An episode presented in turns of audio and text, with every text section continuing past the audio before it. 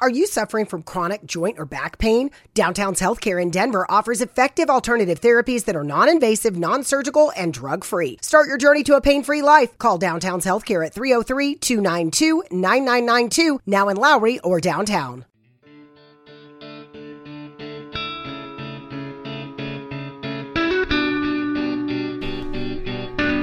Bienvenido a Sin Límites un lugar donde siempre hay algo que decir o que contar. Soy Sergio Mendoza y el podcast empieza ahora mismo.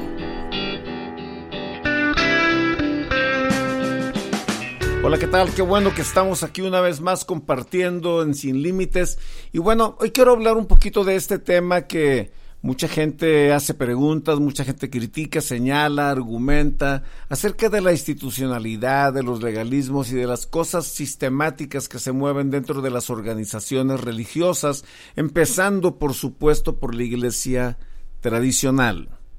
Las organizaciones religiosas y la iglesia tradicional, ¿en dónde surge? ¿En dónde empieza? ¿En dónde, en dónde cambian las cosas que están escritas en la escritura, el modelo que establece Jesús cuando está aquí en la tierra, y se inicia ese organigrama y ese sistema piramidal que se convierte más que en otra cosa, en una maquinaria política, en un instrumento de, de en un instrumento aliado a los ejércitos, a los gobiernos coloni, a los gobiernos colonizadores, en qué momento deja de ser esa fuente de vida y esa fuente espiritual en donde se ofrece al hombre un cambio, en donde se ofrece al hombre un nuevo comienzo y una oportunidad de encontrarse con el Dios del cielo, con el Dios que hizo, de acuerdo al credo de los apóstoles que encontramos en Hechos, al Dios que hizo los cielos y la tierra, todo lo visible e invisible. ¿En qué momento se pierde esa esencia? ¿En qué momento se pierde? Y fíjense,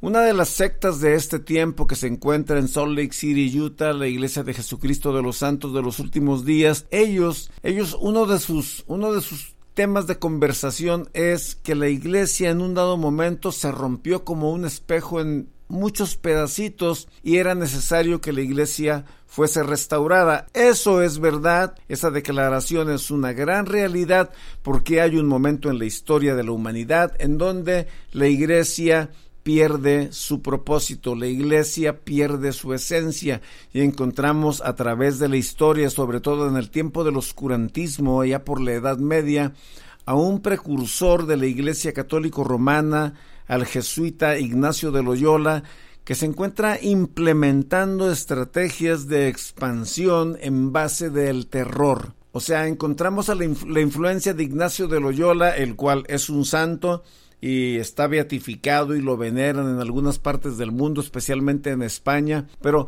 encontramos en su misión y en su mensaje la aniquilación de todo aquel que pensara diferente, de todo aquel que se manifestara de una manera diferente o distinta a lo que profesaba o profesa la Iglesia Católico Romana. En el programa de Sin Límites no nos estamos inclinando hacia ninguna balanza, estamos hablando de información, datos históricos para llevarte al conocimiento y que tú, en tu pensamiento, en tu idea, en el lugar en donde te encuentres, tomes conclusiones, hagas tu investigación, estudies y sepas en dónde te encuentras y por qué la gente dice lo que dice o hace lo que hace, el por qué están sucediendo las cosas que están sucediendo en el mundo. Y uno de los problemas que tenemos en el mundo hoy en día es que la falta de información y la falta del conocimiento de la historia están llevando a la sociedad moderna a repetirla, a caer en patrones repetitivos y lo, lo vemos, lo, lo citaba en otro capítulo la situación de la Alemania nazi de los 30, cómo se basan en una retórica falsa, pero la gente la compra, la gente se vende a esa idea y llevaron al mundo a un genocidio terrible. Millones de personas murieron en el conflicto, todo porque alguien transgiversó ideas y hubo en un dado momento una asociación con organizaciones religiosas que fomentaron tales ideas. Entonces es muy importante que usted tome las conclusiones. Por aquí la pregunta, volvemos a la pregunta del principio, ¿en dónde la iglesia se convierte en institucional? Y surge esta plática porque hace un tiempo compartía a alguien un comentario en el Facebook y le señalaba yo acerca del nepotismo puro que se encuentra en la institucionalidad de la iglesia, porque una cosa es la iglesia guiada por el Espíritu Santo de Dios y una cosa son las organizaciones institucionales en donde se convierten más en organizaciones políticas, en sindicatos, en gremios, en donde solo los privilegiados tienen la capacidad o la probabilidad de servir en zonas de influencia. Entonces, en donde, retomando el punto y repitiéndolo, y lo voy a repetir hasta el cansancio el día de hoy, en donde la iglesia se institucionaliza, en donde la iglesia se convierte en una entidad política y en donde el ministro, el pastor, el evangelista, el líder, aquel obispo, aquel, aquel sacerdote, aquella persona que ha sido llamada a servir de una manera espiritual y conectar al hombre en esa zona espiritual porque porque el hombre necesita despertar y recibir esa revelación en el área espiritual de su ser, recordando este punto teológico que todos los seres humanos somos seres tripartitas, que nos componemos de alma, espíritu y cuerpo. Un día este cuerpo va a regresar al polvo de donde fue tomado, un día el alma va a ir al destino eterno en donde eligió estar y el espíritu va a regresar a Dios. Esa parte espiritual es la que en la caída del hombre, allá por el Génesis en el capítulo 3, se lleva a cabo la pérdida de esa relación con Dios por la desobediencia del hombre. Esto es así de sencillo. El hombre desobedece y la parte espiritual se adormece, cae en un letargo y al paso de los años, por miles de años, es necesario que el hombre sea retomado y sea canalizado a través de un mensaje vivificador en este contexto del Evangelio de Jesucristo para que esa parte espiritual se active. Al activarse, entonces tú empiezas, el ser humano, el individuo, usted, yo empezamos a ver las cosas desde una perspectiva espiritual, conjugándolas siempre en el contexto del mundo, del diario vivir y de la percepción de acuerdo a la revelación que está teniendo usted en su entendimiento. Entonces, ¿en qué momento esta organización establecida por Dios en el principio pierde ese enfoque espiritual y lo transgiversa para hacerse humanista, institucional, política, gremial y caemos en una serie de abusos y en una serie de bifurcaciones que llevan al hombre a confundirse al punto de que encontramos a líderes comunitarios como el señor Rudasa Eshete de Etiopía, que fue a educarse a Rusia y, y, se encuentra manifestándose de una manera. Estamos hablando de personas intelectuales muy capaces, muy preparadas y manifestándose de la iglesia como una entidad abusiva que se le encuentra que se encuentra atropellando al mundo, tanto en el África, de donde él es en Etiopía, como en Latinoamérica, México, y, se encuentra señalando y evidenciando a ministros cometiendo unos actos vergonzosos dentro de de las iglesias en las administraciones. ¿Por qué permitir que personas con pensamientos ateos y seculares se burlen de la institución que estableció Dios para llevar al hombre de regreso a la casa. ¿En qué momento nos perdimos? ¿En qué momento se perdió el ritmo? ¿En qué momento se perdió el paso? ¿En qué momento se perdió el sentido? ¿En qué momento caímos en esos vacíos y permitimos que el diablo se burle de la organización que Dios estableció para atraer al hombre de regreso a la casa. ¿En dónde estamos? Dijera aquella canción del cantante secular de allá de por Michoacán, ¿en dónde vamos a parar? ¿A dónde vamos a llegar con todo esto? A mí me, regañan y me llaman la atención y me dicen es que no debes de hablar en ese tono, hermano Sergio. Pero, ¿qué vamos a hacer? Tenemos que llamar la atención. Hoy están tan afanados nuestros amigos cantantes porque como ya no tienen público y ya no los invitan a dar conciertos y menos en esta pandemia, pues ahora ya son pastores y ahí desde el lado del pastor les preguntas, oye, ¿y te llamó Dios a pastorear? No, pero pues es donde está el negocio y aquí sale una lana y de esta manera nos mantenemos. Entonces, aquí es donde se pierde el enfoque, se pierde la dinámica, se pierde la esencia, se pierde el sentido de lo que debiese de ser la iglesia. La iglesia ha sido llamada a ser baluarte y columna, una institución que establece y enseña principios eternos para que el ser humano pues viva una vida de acuerdo al plan y al propósito que Dios establecido desde el principio. ¿En dónde se perdió? Bueno, históricamente allá por el año 120 después de Cristo, cuando el emperador Constantino se convierte al mensaje del Evangelio, pues toda la gente, toda la banda que se encontraba ahí alrededor de él, toda la bola de lambiscones, de seguidores que estaban ahí en el palacio, pues dijeron, si el emperador es cristiano, todos somos cristianos. Es parecido a lo que pasa en México ahorita, todo el mundo quiere ser de Morena. Digo, el Porfirio Muñoz Ledo, que fue presidente de todas partes, hoy es presidente de Morena. Entonces todo el mundo, así pasó en aquel tiempo, todo el mundo quiere ser cristiano porque el emperador Constantino se convierte al Evangelio. Y el emperador Constantino se convierte al Evangelio, se convierte en creyente. Él se convierte en un creyente genuino, pero se institucionaliza todo. Y las diferentes formas de creencia que había en aquel tiempo en el imperio romano empiezan a ser sancionadas, los templos a los dioses paganos empiezan a ser sancionados, clausurados, y entonces aquellos lugares en donde se encontraba solamente un nicho que decía al dios no conocido y que se encontraban esfinges de Marte, de, de, Apolo, de Zeus, de Afrodita, de Hermes, de Ares, en todos esos lugares empiezan a ser derribados y se institucionaliza el cristianismo, los artistas empiezan a esculpir imágenes del Cristo que ellos percibían de acuerdo al guerrero del país en donde estaban, en este caso en Roma, de los latinos, de los italianos, y empiezan a pintarlo y empiezan a crearse obras de arte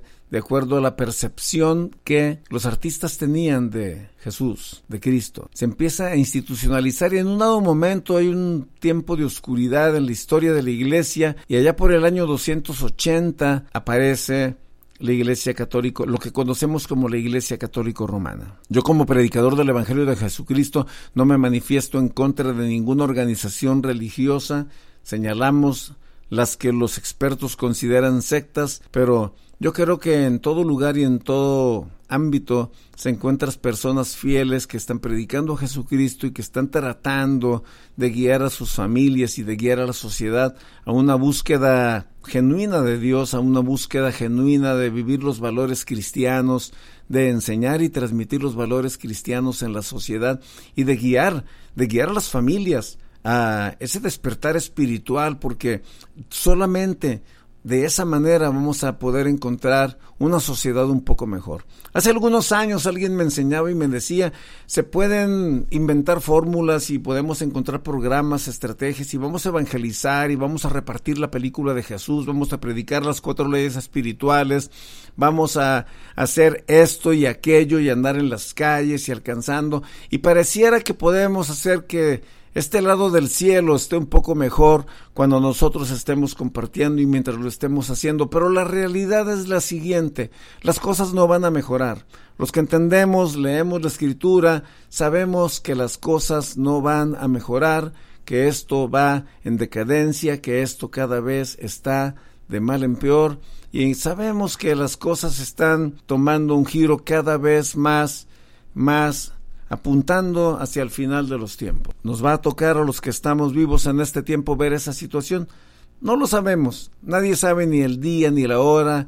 Lo que sí estamos viendo señales constantes y cada vez las señales se acortan más, cada vez es más intenso todo esto. Pero en donde la iglesia pierde la, la libertad, esa, esa libertad espiritual, esa, esa que el salmista Marcos Vidal dice antes tenían todo en común y ahora van en las noches. Antes eran uno, antes no se fijaban el uno el otro, o sea, o sea, la comunión que había entre los santos del Nuevo Testamento es una cosa es una cosa tan poderosa y una de las comunes denominadores de la Iglesia del Nuevo Testamento era la búsqueda de la presencia de Dios en oración y una búsqueda transparente y genuina de comunión con Espíritu Santo. Ahí es donde se encuentra la revelación, el poder y ahí es donde se encuentra el énfasis de la iglesia que estableció Cristo en Hechos de los Apóstoles, la iglesia que edificó el Señor, la iglesia por la que el Señor se dio al principio. Es ahí, y no en esa institución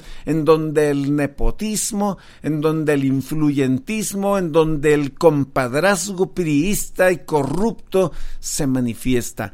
Qué vergüenza darnos cuenta y ver hoy a los líderes religiosos comportarse como estrellas de rock and roll, estrellas de fútbol, soccer. Haz de cuenta que estamos viendo a Leo Messi, pero estos desde las desde los púlpitos, desde las plataformas, haz de cuenta que nos encontramos viendo a David Copperfield o cosas así por el estilo desde los auditorios de las iglesias. Y entre más extravagante y ridículo es el mensaje, y entre más extravagante y ridículo y atrevida es la interpretación para causar sensacionalismo, la gente se siente cautivada hacia ese tipo de personas. ¿En dónde va a terminar esto? ¿En dónde perdemos la esencia o en dónde nosotros podemos regresar y retomar esa esencia como iglesia? Bueno, eso lo vamos a retomar en una comunión constante.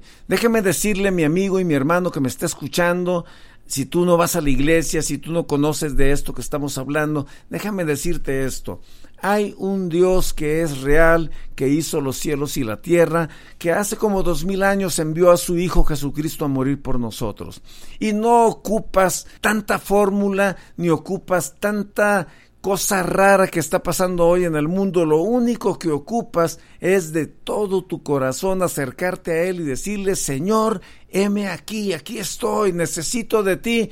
Y déjame decirte que hay promesa en la palabra de Dios, en la Biblia, no importa en la religión en la que estás, en la Biblia hay promesa que dice que cuando tú clamas al Señor de todo tu corazón, Él responde ahí donde tú estás, heme aquí, aquí estoy. Dame, hijo mío, tu corazón, miren tus ojos por mis caminos. Él está ahí dispuesto para sanarte.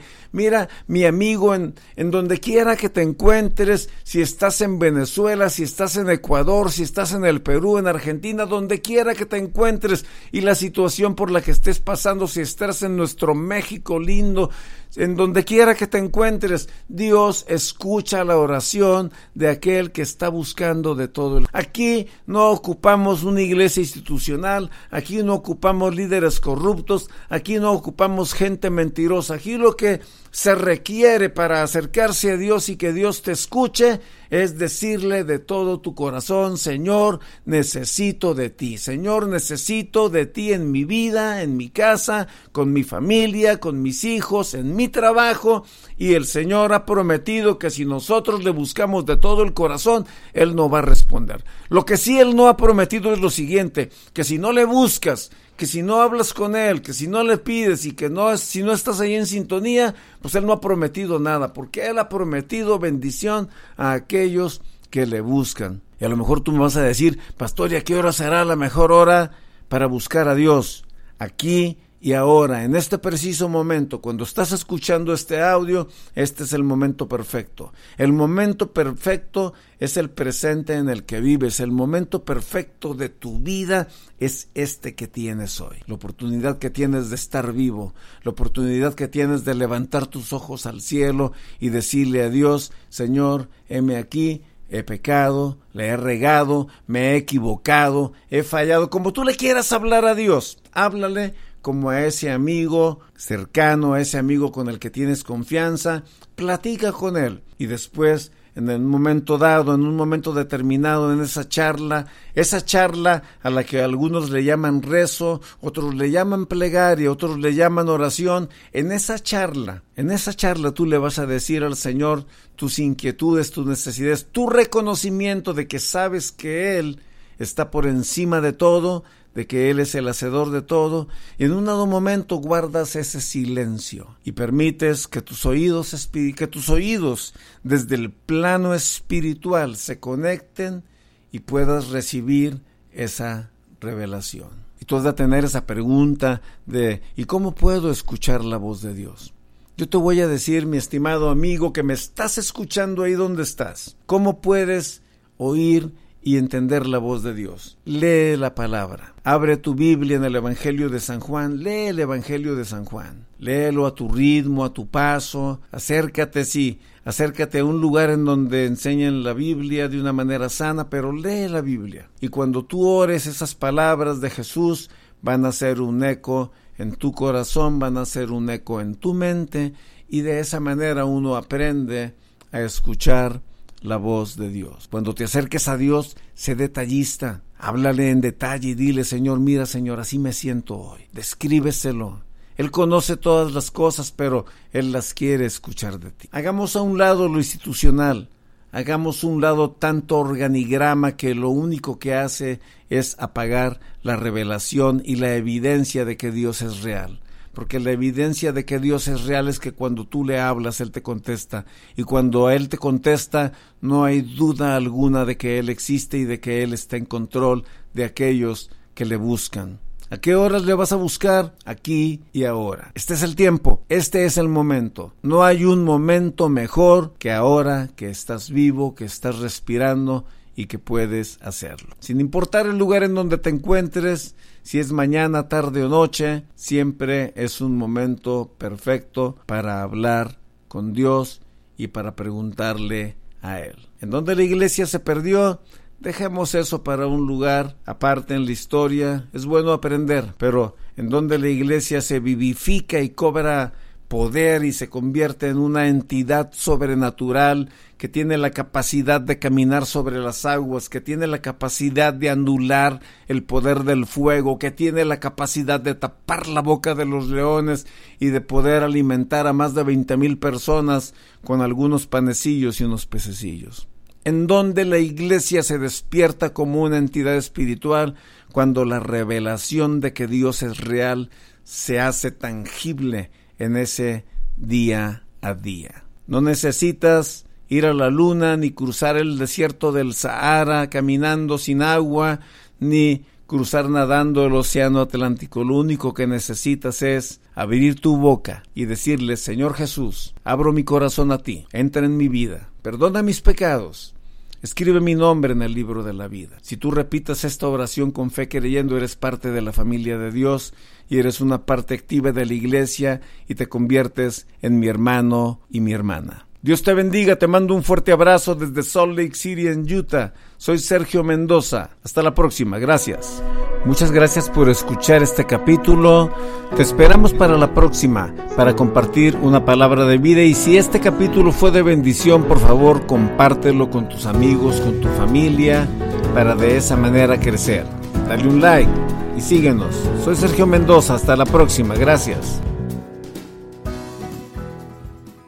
Are you suffering from chronic joint or back pain? Downtown's Healthcare in Denver offers effective alternative therapies that are non invasive, non surgical, and drug free. Start your journey to a pain free life. Call Downtown's Healthcare at 303 292 9992, now in Lowry or downtown.